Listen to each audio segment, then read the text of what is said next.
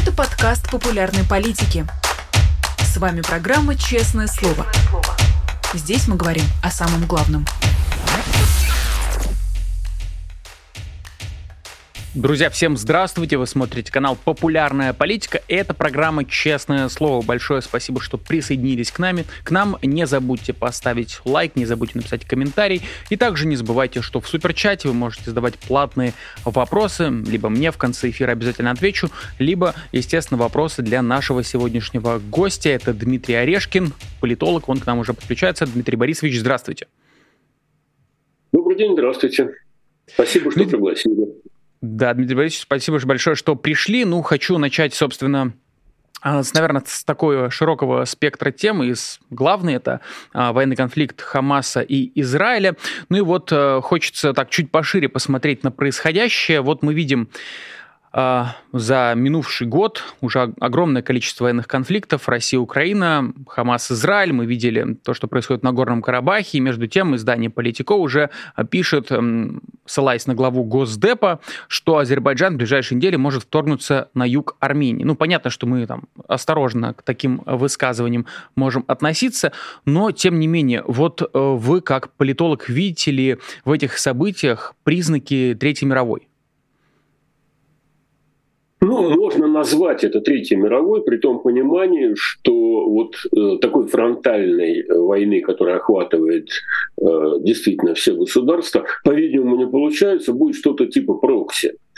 А вот э, прокси, э, мировая война, ну, в том смысле, что гораздо больше конфликтов на единицу времени и на единицу площади, чем, скажем, был там 10 лет назад и, наверное, чем будет через сколько-то лет. Вот такой локальный всплеск агрессии, а,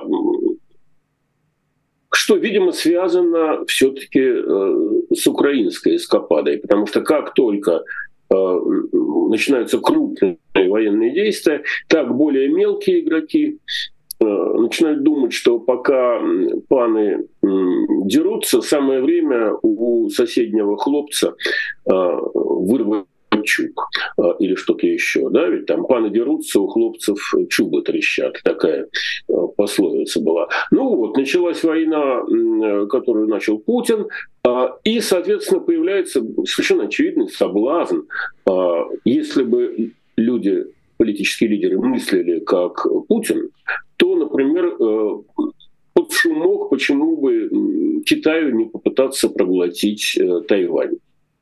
Конечно, Китай про это думает, но не похоже, что он на это готов. Просто потому, что там система приоритетов немножко другая по сравнению с Путиным. Наверное, Путин поедет туда для того, чтобы, в частности, и подтолкнуть к этому.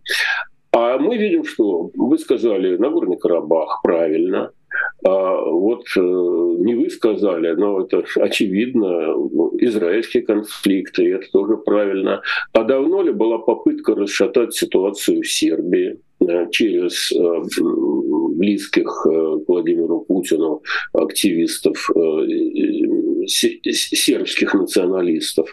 Я думаю, во многих других местах тоже, где можно, хотелось бы расшатать ситуацию. Не везде получается просто. А, логика понятная, что роль мирового жандарма это, так сказать, плохая коннотация, но довольно четкая, выполняется Западом, конкретнее даже Соединенными Штатами. А, и и задача посадить э, мирового жандарма на шпагат. Вот здесь следует сделать поправку, потому что мировой жандарм – вещь полезная как это не, не, не неприятно звучит. А пока вас на улице или вашу э, дочь э, не изнасиловали, вы можете говорить все, что угодно про полицию. Но когда это произойдет, или когда вас отберут кошелек, вы все-таки бежите звонить в полицию и злитесь, что она не приезжает, неэффективная и так далее. Жандарм нужен. А, далеко не все люди и не все страны э, коротают время за игрой на скрипке э, и там, или в шахматы, а очень большая часть товарищей э, с удовольствием бы хотела бы что-нибудь у кого-нибудь украсть, оттяпать и кому-нибудь раскроить череп. Вот чтобы этого не было, нужно или полезно иметь жандарма. Так вот, жандарм-то он же тоже ведь не резиновый. А, соответственно, Украина, раз, Израиль, два. А если еще Китай, а может быть треснет.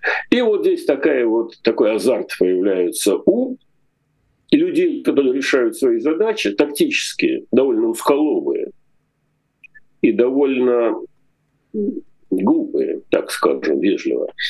А, а на самом деле они работают на разжигании вот этого самого мирового, мирового пожара. Мы на, как там, на, на, на зависть или на злобу всем буржуям мировой пожар раздуем. А советская идеология. Почему-то это всем нравилось, или, во всяком случае, большинству нравилось. Ничего хорошего в мировом пожаре нет, но, видимо, начинаешь это понимать только с определенного возраста, что ли, или человеческого, или государственного. Вот, во всяком случае, молодой Советский Союз э, радовался возможности раздуть мировой пожар. Ну, потом получил несколько раз по морде, ну, в частности, в Афганистане. И как-то Э, старички уже перестали э, быть воинственными. А сейчас подросло новое поколение, и вот раздувают, раздувают старательно мировой пожар. Э, думая, что в этом пожаре удастся там поджарить каштан или хотя бы яйцо себе сварить на завтрак. Нет, не получится. А вот по морде получить можно. Ну, собственно говоря, уже и получили. Сколько там? Несколько, больше ста тысяч как минимум погибших, а из изувеченных, ну, считайте, 200 тысяч. Это я говорю про российские войска. А есть ведь еще и остальные, так скажем, внешний мир. Про Украину говорить не приходится, она страдающая страна, ее никто не спрашивал. Начинал-то агрессию Путин, ну вот и получает понемножку. Ему кажется, что все хорошо, и его поклонникам кажется, что все хорошо. А мне кажется, что Россия движется очень быстро в сторону варварства.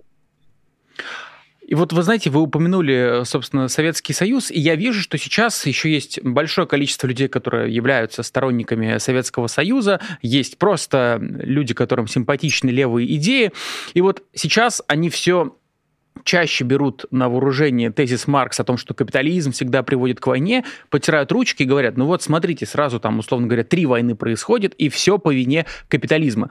Насколько вам кажется обстоятельно вот нынешняя, э, вот так, такая риторика, э, в общем, немножко, как мне кажется, устаревшая, э, применительно к этим военным конфликтам? Да, она просто глупая. Ну, простите, пожалуйста. А, война между, на острове Даманском, ну или вооруженный конфликт, был между двумя социалистическими державами. Просто люди вашего поколения этого не помнят, это 69 год был. А введение войск э, э, в Чехословакию или в Венгрию, и нам объясняли, что это для защиты завоевания социалистического будущего. А на самом деле, конечно, для контроля над этими территориями война совершенно очевидная, а, анти, антигражданская, по, по людям на улицах стреляли из танков, что в Чехии, что в Праге, что в Будапеште.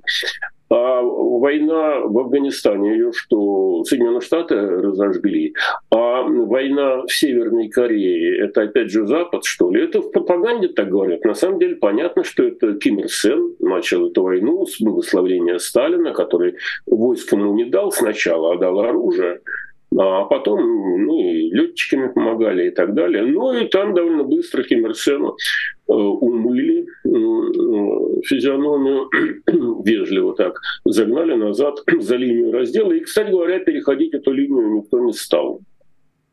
А, может быть, и зря. И теперь вот э, мучаются с легальным как бы режимом Кимов династии, такой вполне себе азиатский султанат. Но люди же говорят, что вот вам, пожалуйста, социализм, народу уже нравится питаться э, под подножным объясняют нам сторонники социализма. Э, нет, дело не в капитализме. Э, войны были и до капитализма, и будут после капитализма, и при социализме. Дело в некоторых культурных шаблонах поведения. Вот как раз на территории НАТО конфликтов как-то не наблюдается между, и во всяком случае не наблюдается нападений на эту самую э, оборонительную структуру. Был один конфликт э, в Югославии, э, когда Соединенные Штаты выступали, опять же, в качестве э,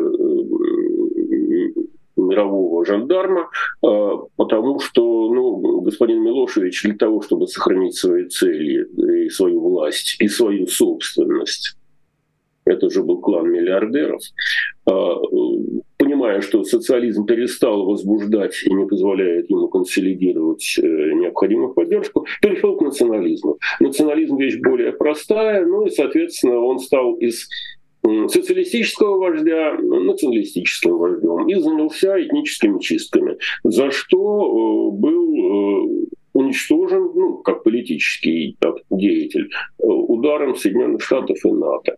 А, мне кажется, это вполне разумно и с минимальными э, тратами было по сравнению с тем, что мы наблюдаем, например, с украинской войной. А, так что разговоры про то, что капитализм — это война, да, это все просто люди, э, переживающие тяжелую контузию головного мозга или э,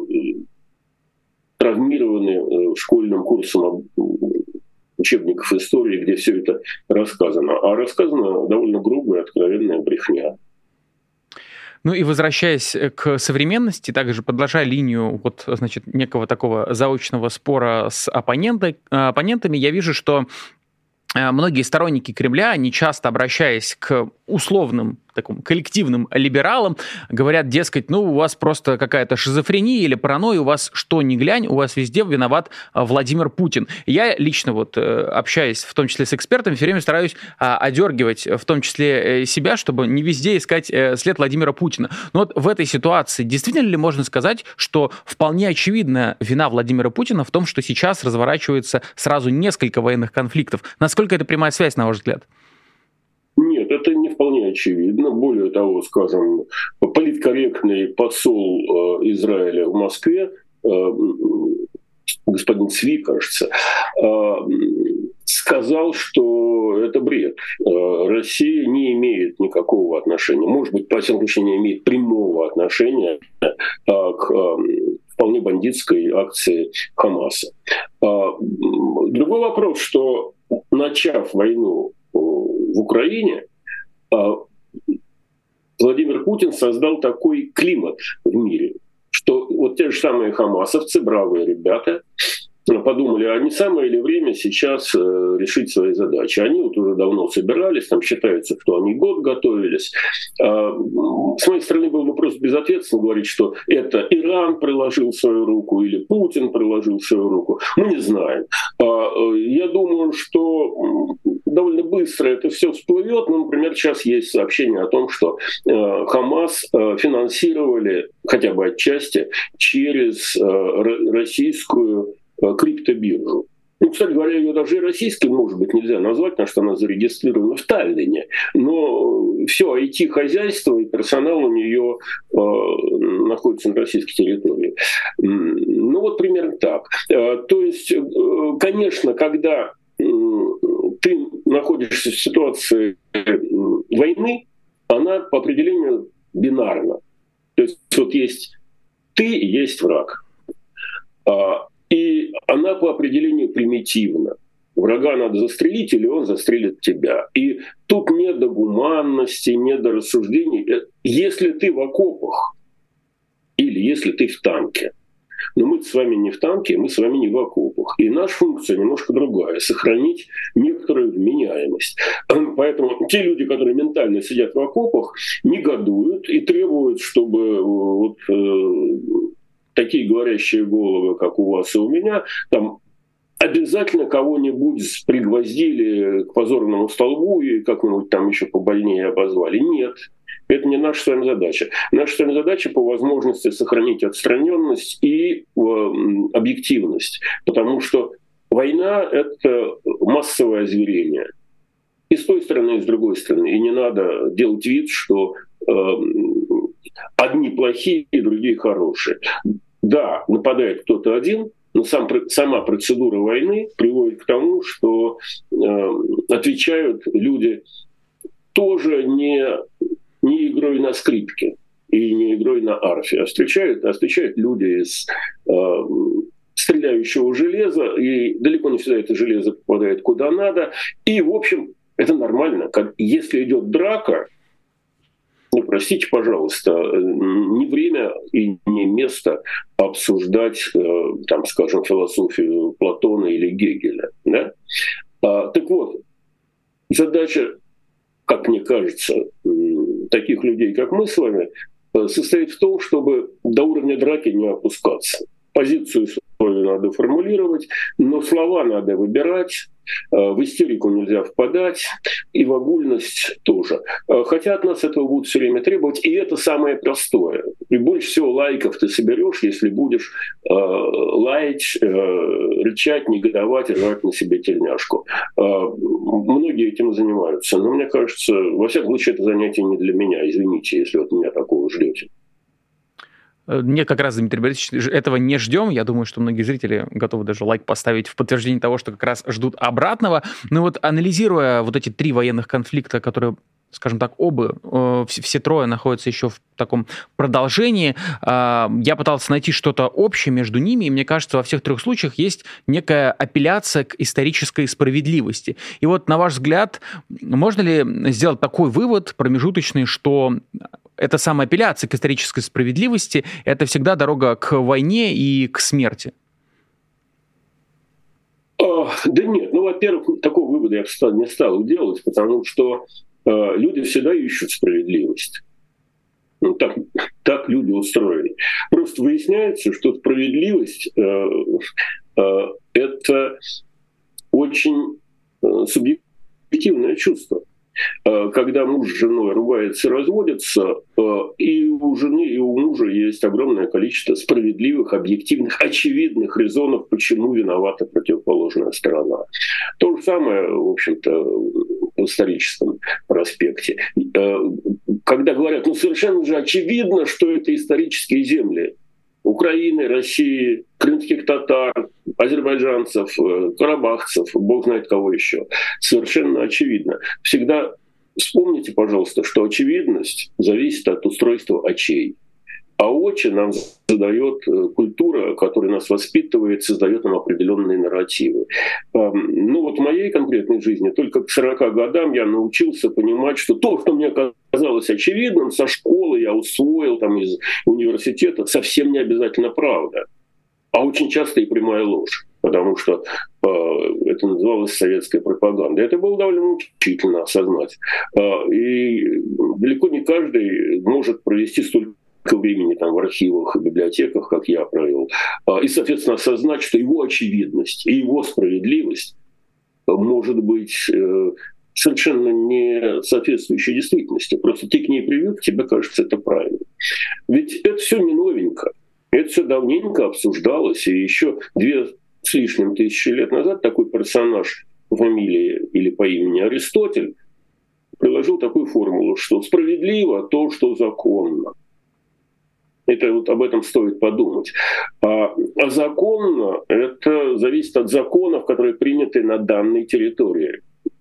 То, что справедливо для русского князя, несправедливо для татарского, э, там, извините, ордынского, чтобы не обижались татары, прости господи, наиона какого-нибудь. У них совершенно разные представления о справедливости. Кочевник считает, что оседлый человек ему должен подчиняться, потому что он свободный, вольный рыцарь э, степей, а это какой-то презренный землерой.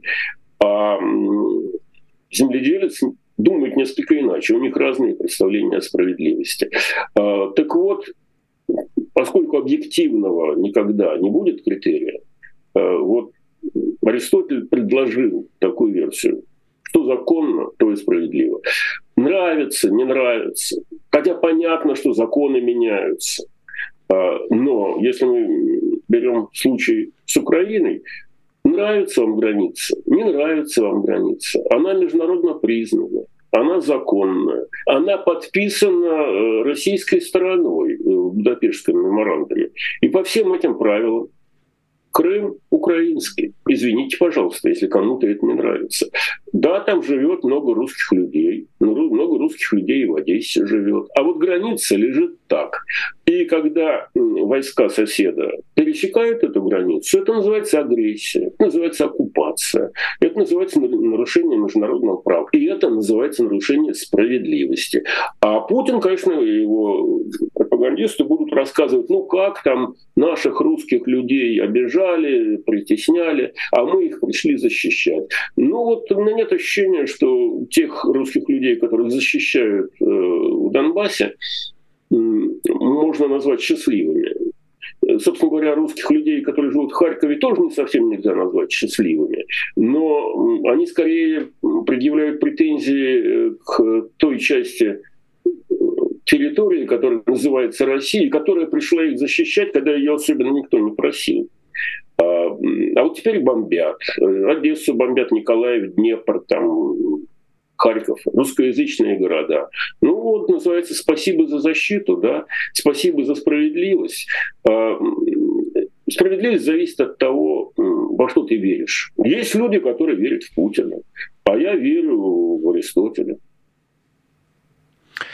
А, Дмитрий Ильич, еще хотел перейти к а, другой теме, связанной с финансовой поддержкой. Вот в связи с тем, что началась эта самая вторая война Израиля и Хамаса, все чаще звучат мнения о том, что поддержка Украины со стороны Америки, она может как-то уменьшиться. И тут же начались разговоры геополитиков в широком смысле, значит, о том, что, ну, Ближний Восток — это такое дело для США особенно важное, тут очень серьезные стратегические интересы и так далее. А, и вот э, поэтому говорят, что, может, э, США вообще на Украину махнут рукой. А как вы к этому мнению относитесь? Вы видите вообще сейчас э, в этом сюжете, в частности, в переговорах о том, в каком виде будет финансирование для Украины продолжаться и так далее. Видите ли в этом сюжете интригу? Или уже сейчас можно уверенно говорить о том, что это финансирование, оно продолжится и все будет как прежде? Нет, интрига, конечно, есть. Э, э, но Израиль, ну, как бы только часть этой интриги.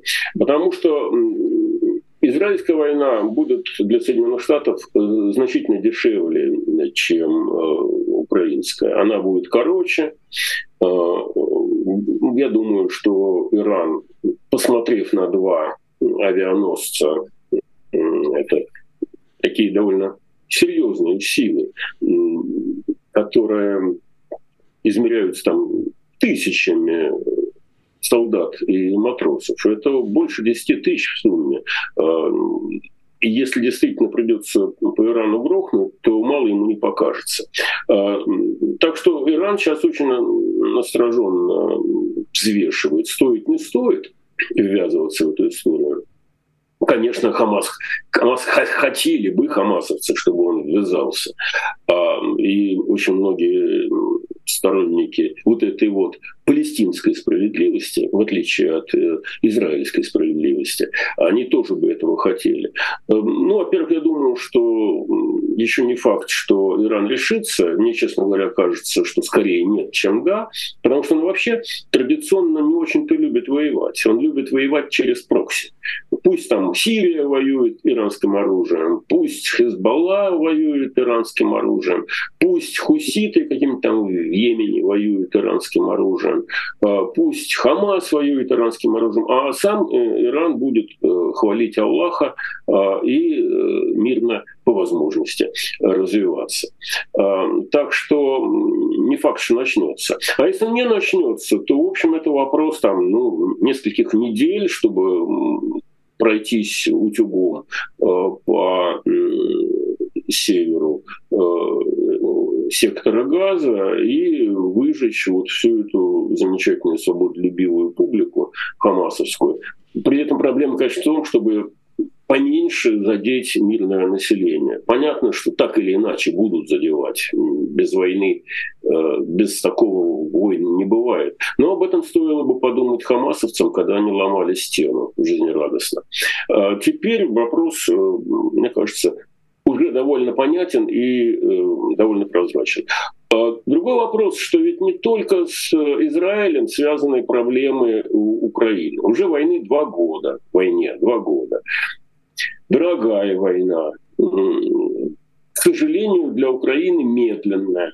То есть вот э, чересчур оптимистичные заявления э, украинского начальства в июне. Кто-то там говорил, что летом или к концу лета будем э, купаться в Крыму. Э, вот это все создало такие слишком оптимистичное настроение, а сейчас, естественно, наступает разочарование. С другой стороны, и и Путин старательно об этом рассказывает, что чудовищные потери, а продвижения нет. Вопросы чудовищности этих потерь оставим в стороне, потому что, например, западные аналитики говорят, что э, ну, примерно на 30% потери Украины меньше, чем э, России. Но ведь Россия в 4 раза больше, ну или в 3 раза больше по населению. Так что Вопрос сложный. И, конечно, еще прошлым летом Rand Corporation не вот этим 23 -го года, а 22 -го года Rand Corporation опубликовал, опубликовал работу о том, что одна из угроз ну, с этим конфликтом заключается в том, что Запад устанет. Избиратели устанут, э, критики действующей власти скажут, что вот у нас денег не хватает на то, на то, на то, на то и на пятое, и на десятое, а вы кормите Украину. Ну, примерно об этом же говорили ведь э, право и справедливость, польская партия, которая сейчас проигрывает выборы.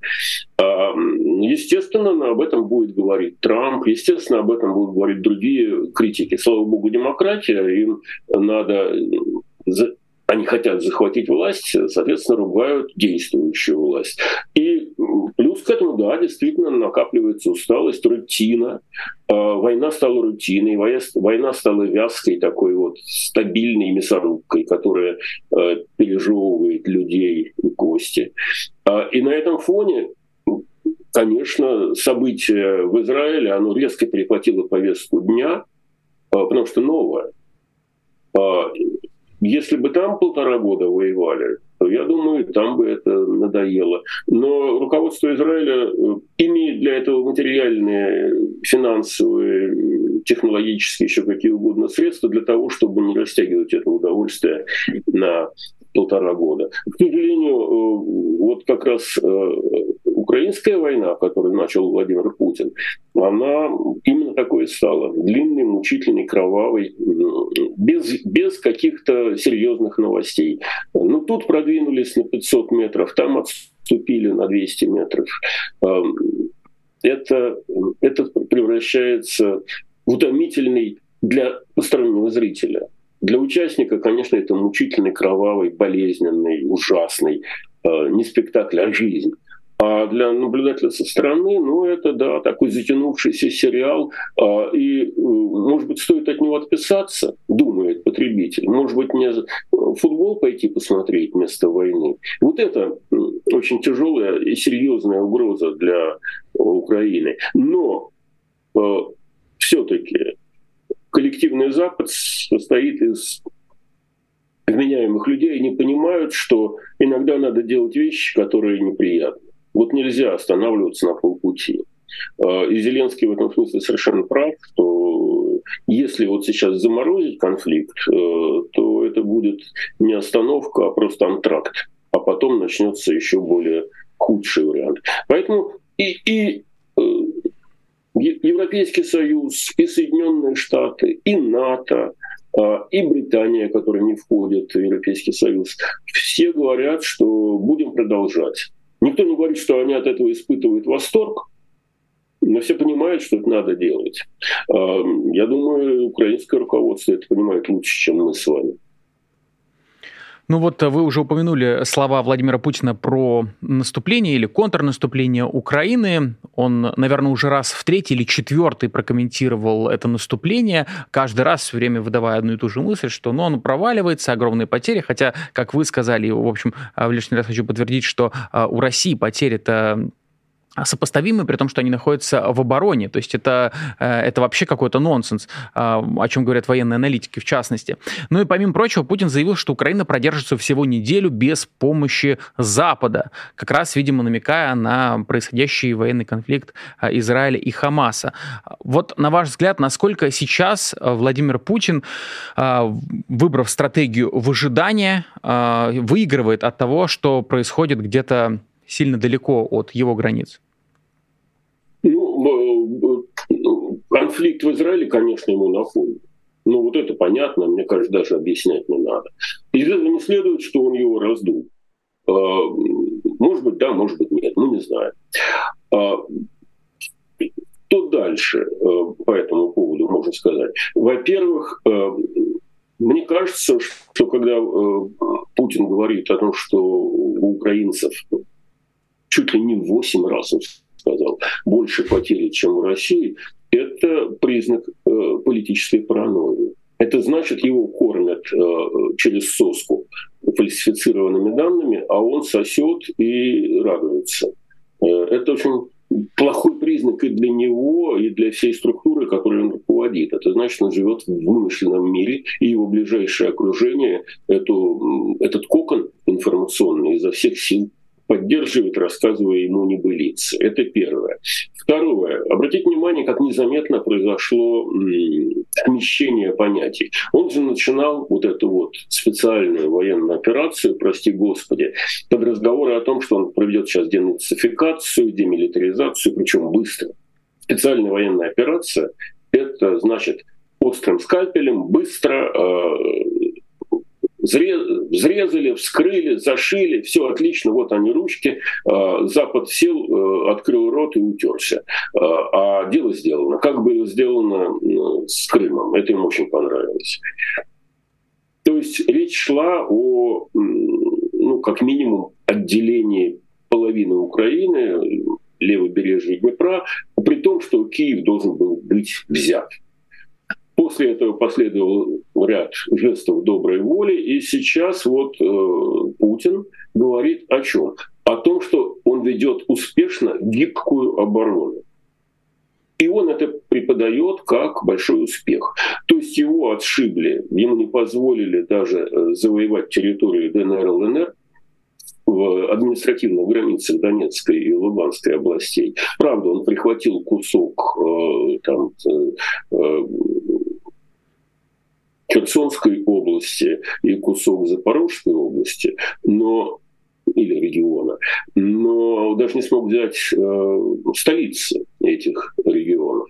Значит, сейчас он будет нам рассказывать, что победа заключается в том, что он не позволил украинским войскам наступать. Ну, войну-то начал э, Путин. Так что вот об этом, пожалуйста, забудьте, а вот развесьте уши и слушайте про то, как он успешно ведет гибкую оборону и уничтожает в разы больше э, украинских войск, чем теряет своих. Ну, в общем-то, это на самом деле для России очень плохой признак. Другой вопрос, что сама по себе затянувшаяся война, не то чтобы Путин это выбрал, вот не надо так думать, потому что он-то выбрал быструю спецоперацию с острым скальпелем, со спецслужбами, э, с э, мундирами белыми, с орденами для э, парада в Киеве. Он хотел этого, а получил длинную, мучительную, убийственную войну, которая, в общем-то, понемножечку что касается России, понемножечку, очень медленно, но э, теряет свою популярность. А, либеральная такая или прогрессивная общественность, э, о которой я уже как-то имел удовольствие высказаться, не верит э, данным социологических опросов.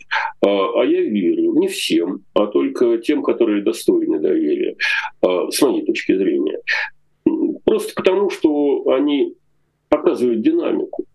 Э, там есть какая-то систематическая ошибка. Э, для меня это очень понятно, поскольку я занимался электоральными процедурами. А, а это примерно та же самая статистика. Всегда есть э, выборочная есть, так скажем, систематическая ошибка, а есть случайная, две разных ошибки. Ну, короче говоря, когда ты одним и тем же методом проводишь одни и те же опросы систематически, то динамика при всех поправках и при всей критике, динамика процесса все равно улавливается. А, так вот, э, в данном Левада-центра э, войну поддерживали, насколько я помню, в сентябре 72% войну. А Путина поддерживали 80%. Том, что дела в стране идут в правильном направлении, это все стандартные вопросы, которые эта служба задает раз в месяц на протяжении многих лет. А, что дела идут в правильном направлении, думают 62%. Раньше это было 68%, раньше Путина поддерживали 86%. То есть, причем, что характерно, любая война вызывала всплеск популярности. Вот это чудовищно неприятно, но это так. А, вот 14 год всплеск восторгов, Крым наш. В 15 году привыкли к тому, что Крым наш, и рейтинг Путина идет вниз быстро, падает примерно, ну, не, не обвально, но однозначно направленно снижается примерно на 20%. Потому что война кончилась, а, Крымская война, а, а началась скучная жизнь с, с ростом цен, с проблемами и так далее. Все это идет вниз, вниз, вниз полигончику до 22 года, а там опять всплеск популярности до 80%. И говорят, что в стране дело идет в правильном направлении. Представляете, какой ужас. Людям нравится, что Путин начинает войну.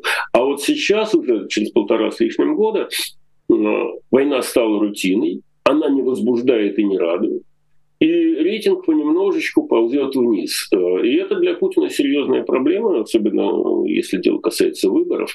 А, вот. И этот процесс, по-видимому, будет продолжаться, потому что да, мясорубка работает, да, похоронки приходят, да, доллар там растет, а рубль дешевеет, да, товаров в магазинах делается поменьше, по худшего качества, да, автомобили и телевизоры стали китайскими.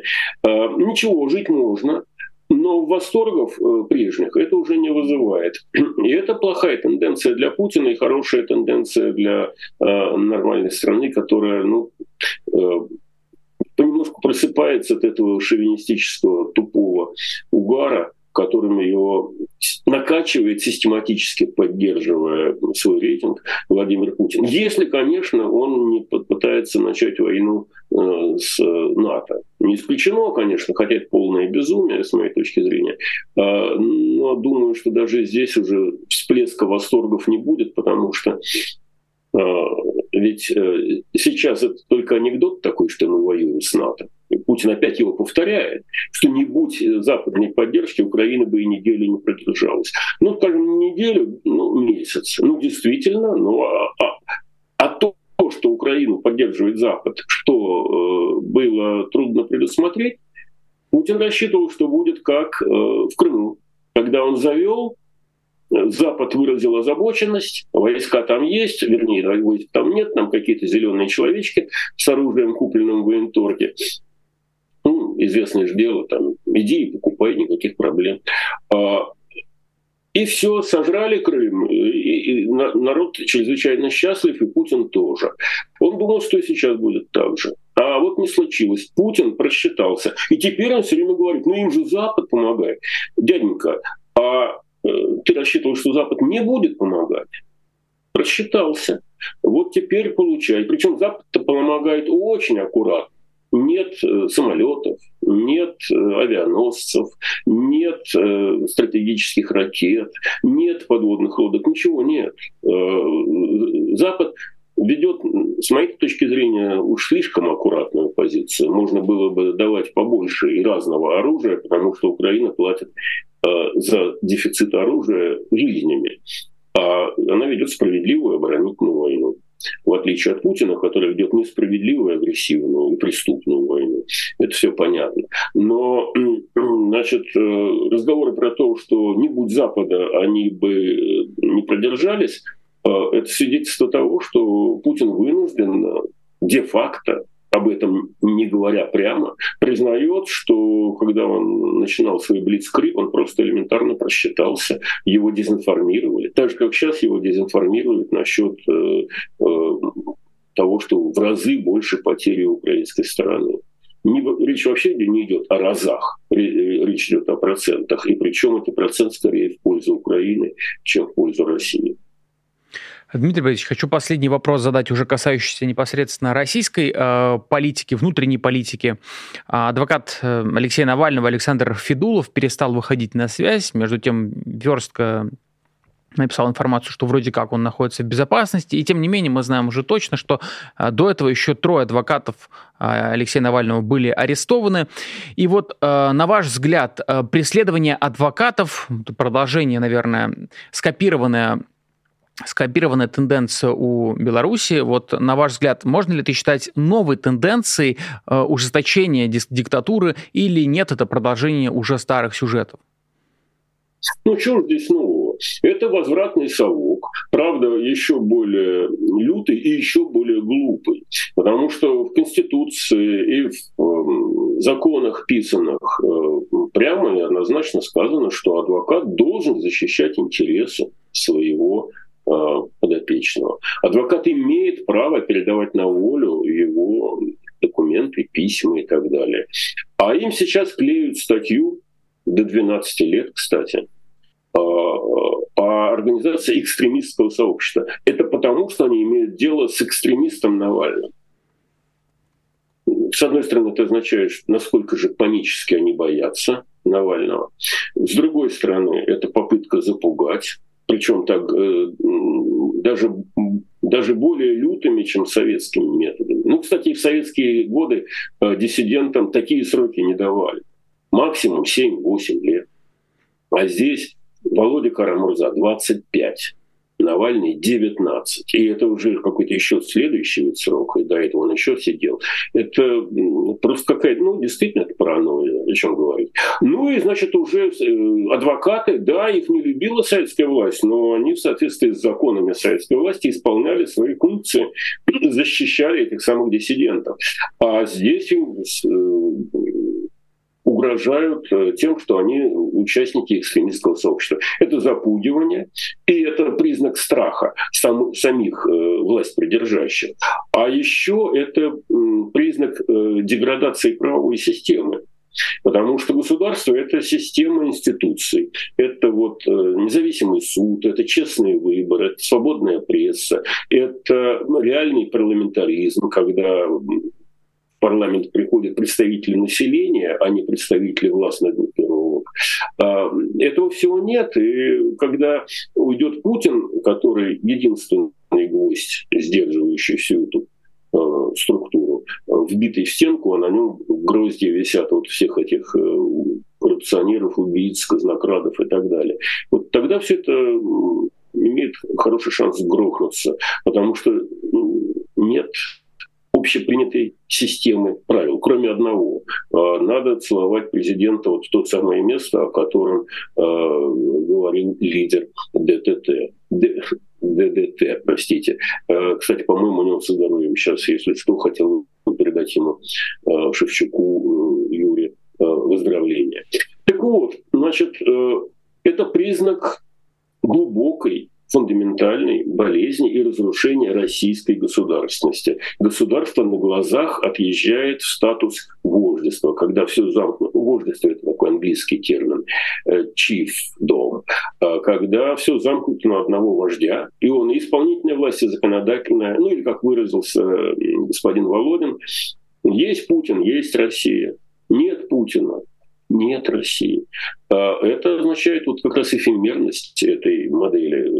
Кончается вождь, и кончается держава. Или там начинаются разборки между претендентами на пост следующего вождя. Ничего хорошего в этом нет, и во всяком случае это чрезвычайно далеко от э, европейской политической культуры и чрезвычайно близко к э, северокорейской и к иранской политической культуре или Хамасу. А вот э, это разочаровывает, извините, пожалуйста. У нас время подходит к концу. Дмитрий Борисович, спасибо вам большое, что поучаствовали в нашем сегодняшнем эфире. Дмитрий Орешкин, политолог, был в нашем эфире. Мы обсудили, в общем, все темы, связанные и с внешней политикой, в частности. Обсудили то, что происходит а, в войне Израиля и Хамаса, обсудили, в частности, и а, войну России и Украины. Ну и, соответственно, а, естественно, поговорили про а, Владимира Путина и поговорили про Алексея Навального, главного врага, как э, принято говорить в медиа американских э, Владимира Путина, главного противника его, э, и того, и, собственно, человека, который является главным политическим заключенным, ну, вообще в мире, на мой взгляд, будет справедливо сказать так. Поэтому, друзья, не забудьте поставить лайк за то, что успели пройтись по основным темам, не забудьте написать комментарий, смотрите ли вы в онлайне, смотрите ли вы в записи, не, а, неважно, напишите комментарий, а, дайте обратную связь по поводу прошедшего эфира. Ну и Напоминаю, что вы можете также финансово поддержать выход новых выпуск, выпусков программы «Честное слово». На ваших экранах есть QR-код, по нему можно пройти и стать патроном этого формата. Что это значит? Что вы можете за определенную сумму стать патроном формата «Честное слово» и тем самым показывать э, регулярными платежами, что вам нравится этот формат, нравятся постоятельные беседы э, с большим количеством разных гостей. Собственно, на ваших экранах уже есть люди, которые нас поддерживают, за что вам, друзья, огромное спасибо. Для нас это очень ценная обратная связь, помимо того, что это, естественно, финансовая поддержка для того, чтобы мы могли развивать это и другие проекты. Это действительно очень и очень важно, поэтому Настоятельно рекомендую это сделать, если вам нравится смотреть популярную политику. Что ж, на этом все. С вами был Александр Макашенец, был Дмитрий Орешкин. Всем спасибо. Увидимся. Вы слушали подкаст «Популярные политики». Мы выходим на Apple Podcast, Google Podcast, Spotify и SoundCloud. А еще подписывайтесь на наш канал в YouTube.